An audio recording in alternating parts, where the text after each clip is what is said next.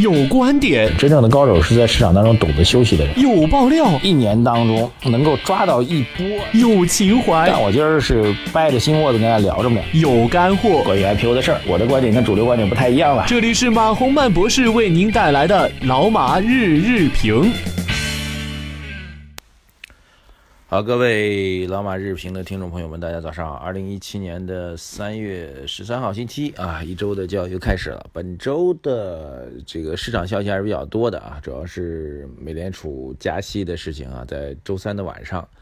呃，周四的凌晨两点，就是周三按咱中国人的习惯，就周三晚上半夜两点啊，这个就会正式发布了。那么这次来看，美联储加息的概率是非常大的啊。然后同一天啊，这个。正好也是三月十五号嘛，三月三幺五又是一个消费者权益保护日的这样一个日子，所以本周的消息还是比较敏感。那么除此之外，我们今天要跟大家讲几条吧，关于楼市限购升级啊，关于这个两会当中啊，最高检在做报告的时候啊，居然提到了跟证券市场相关东西，这种事情是比较罕见的啊。展开今天讨论之前呢，首先把我们。周末的老马饭局的内容的要点啊，这个核心点吧，跟大家讲一下啊。一个就是我们点评的两会当中啊，周小川行长的相关的内容。然后我们给大家报了一点关于资本市场操作当中的一些隐秘的故事，特别是跟媒体、跟股评家啊、跟这些电视媒体。因为上周上周报特别发了一篇关于，呃，在上海一档非常有名的证券节目吧，这个主持人也涉嫌到所谓抢帽子的问题啊。还有对于这个上周的交易盘面、本周的市场的一些重要的事情，我们做了一些介绍啊，呃，提到了美林时钟啊等等等等这些重要的要点呢，还是比较有趣的，跟大家分享一些故事啊，建议大家有兴趣可以去参阅，可以去听阅一下啊。本周啊，这个第一件大事就是美联储加息啊，这事儿呢，简单来说就是有两种结果啊，第一种结果呢，就是只是把原来预判的六月份的加息提高到三月份，提前到三月份。如果是这样的话，那大家不用担心啊。那前提当然就是六月份不要加了。它现在问题是有可能出现是第二种情况，就是三月份回家，六月份回家，九月份回家，十二月份加的概率可能会相对小一点。那这样的话，如果是第二种结果的话，那就变成了从之前一年两次加息的预期变成了一年三次加息的预期。那么在这种情况下，对于全球的货币资金供给就会产生比较大的影响啊。特别对于中美之间啊，我一直讲这样一种概念，就是。美国的政策，某种上来讲，在经济政策方面，至少有一部分的政策和思路是针对中国的。这种状况很正常啊，因为这个中美之间是 G two 嘛，两大经济体，呃，老大从来都是最提防的这个对象吧，就是老二啊，这个历史上都是这样，就像当年英国去提防美国一样啊，是就这样，美国去提防这个苏联一样，这两大经济体之间互相提防是很正常，所以。连续加息如果被确认的话，那它产生的比较直接的影响，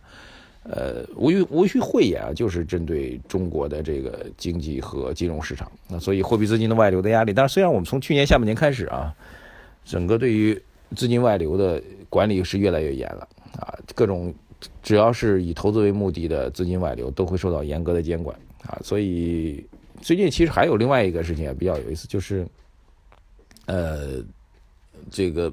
大家知道碧桂园在嗯在在这个马来西亚有一个地产项目哈，所有人应该都看过，因为他在中央电视台大量打广告，就是新加坡旁那个那个项目。这项目据说啊，本周末据说是在中国大陆的销售全部都暂停了啊，原因就是资金外流的问题，就是你这钱怎么弄出去啊？你在海外去购置房产，特别还要贷款去购置房产的话，这笔钱从哪儿弄出去的问题。呃，据说之前的操作方法呢，是在香港以在香港买保险的形式来做融资跟贷款啊。但是，我也没有搞搞太明白，这在买保险怎么能够去做融资和贷款呢？当然，保险本身有投资的功能啊，那具体操作投资路径我也不是特别清楚啊。但是这个问题显然在目前严管境内资金外流的情况下，你是大规模的让中国人的钱到海外去买房子啊？各位啊，想想哈，好吧，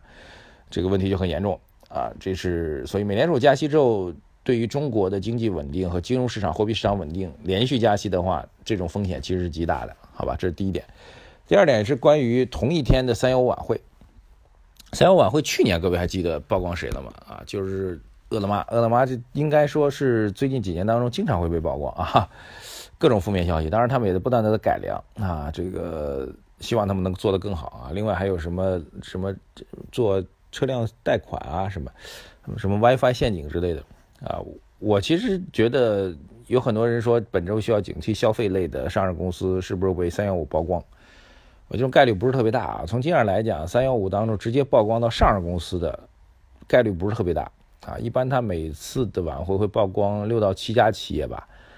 其中可能有一家是上市公司，就非常非常不容易了。但像去年其实没有直接的上市公司，只是涉及到一家新三板的挂牌企业而已。呃，我最近也碰到一家企业，到时候跟我聊啊，碰到几家企业吧，他们跟我聊这个，为了这个大牌大品牌的啊，讲那个小故事啊，跟大家分享一下。他说呢，每年三幺五之前，大概两月份的时候，他们就会去北京，去跟这个相关的负责同志吧，我怎么不能提具体单位跟具体人了。去见一下啊！他说我们有一个方法可以试探一下，我们会不会上榜啊？我说怎么方法呢？我们会约见人一下啊，当然会以谈工作呀、谈广告啊 之类的这个理由啊。如果对方见我们，那就说没事了；如果对方不见我们，我们就得做好这个危机准备了，危机公关的准备了，好吧？所以三幺五这事儿，我倒觉得影响不是特别大啊。这是本周的两件重要的事情。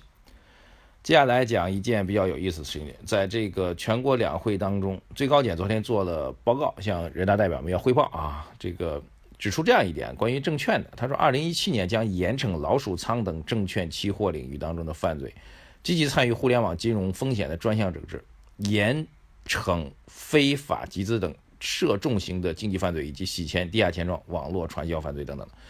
一般来说啊，任何一个。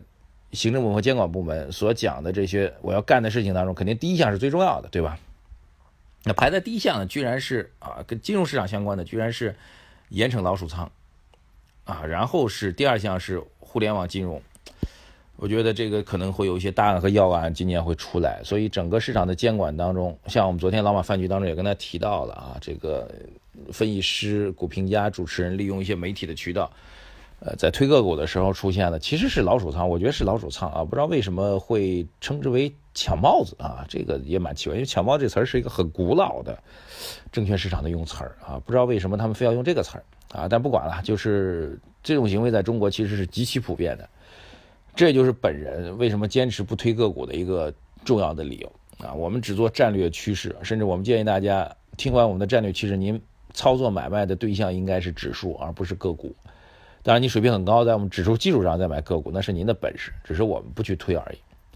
所以，中国证券市场背后水之深，远超我们的想象。对于散户投资人来说，其实到处都是陷阱。道貌岸然的穿着西装打领在电视上讲话的股评价分析师，只要他提到个股的话，都有可能有利益输送的风险。对，当然最高检在抓，对不对？但是对风投资人来说，其实真的是风险到处不在。嗯，还有就是互联网金融，互联网金融看来今年也要抓几个大案个要案出来，最高检都会去参与啊。所以两会当中对于金融市场的，呃，基调和监管部门、证监部门是一样的，就是主要是强监管，而相对淡化了创新和改革啊，这是我们要提到的。最后一条吧，最最近一段时间一些楼市、房地产市场的限购限贷政策升级了啊，比较典型的是杭州、重庆、三亚等等。呃，热点的城市在升级啊，三海南最近应该是房子一直炒得很猛啊，当然跟北方的雾霾严重有关系，大量的人跑到海南去买房子，这种状况就是一旦出现过热的迹象，地方政府就会采取措施。重庆呢，因为黄奇帆同志离开重庆到中央去任职了，而在他任内，重庆的房价一直涨得比较缓啊，当然这一点呢被市场认为是被被媒体认为被第三方认为吧是。黄先生的政绩，而对于市场投机者则认为是市场的空白点，是投机的机会，所以重庆和三亚就会成为了市场关注的焦点。所以房地产市场现在总体来讲，政策的导向，我们跟大家简单的评述过啊，三四线城市的投资投机机会正在放大啊，因为政府要做相关的去去库存的措施吧。但这些城市的房价要涨也很难啊，只是有部分的城市可能有投机效应的一种外溢，然后带到了三四线城市而已。热点城市继续严格限购，好吧？先聊到这里啊。本周市场的观点依然不变，三千两百点上方绝对是风险很大。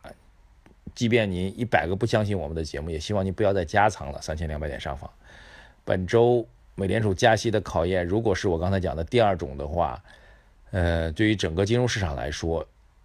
我觉得意味着今年上半年的交易行情已经告一段落了啊。那么有可能会需要做比较长时间，至少一到两个月的观察，才能够确定我们的战略性投资机会，好吧？走一步看一步吧。但是美联储加息这事儿，绝对影响不可低估。好，谢谢各位啊！这个关注我们的微信公众号“财经马红漫”。如果对我们周末产品有兴趣的话，欢迎您来订阅。谢谢大家，非常感谢，拜谢，再见。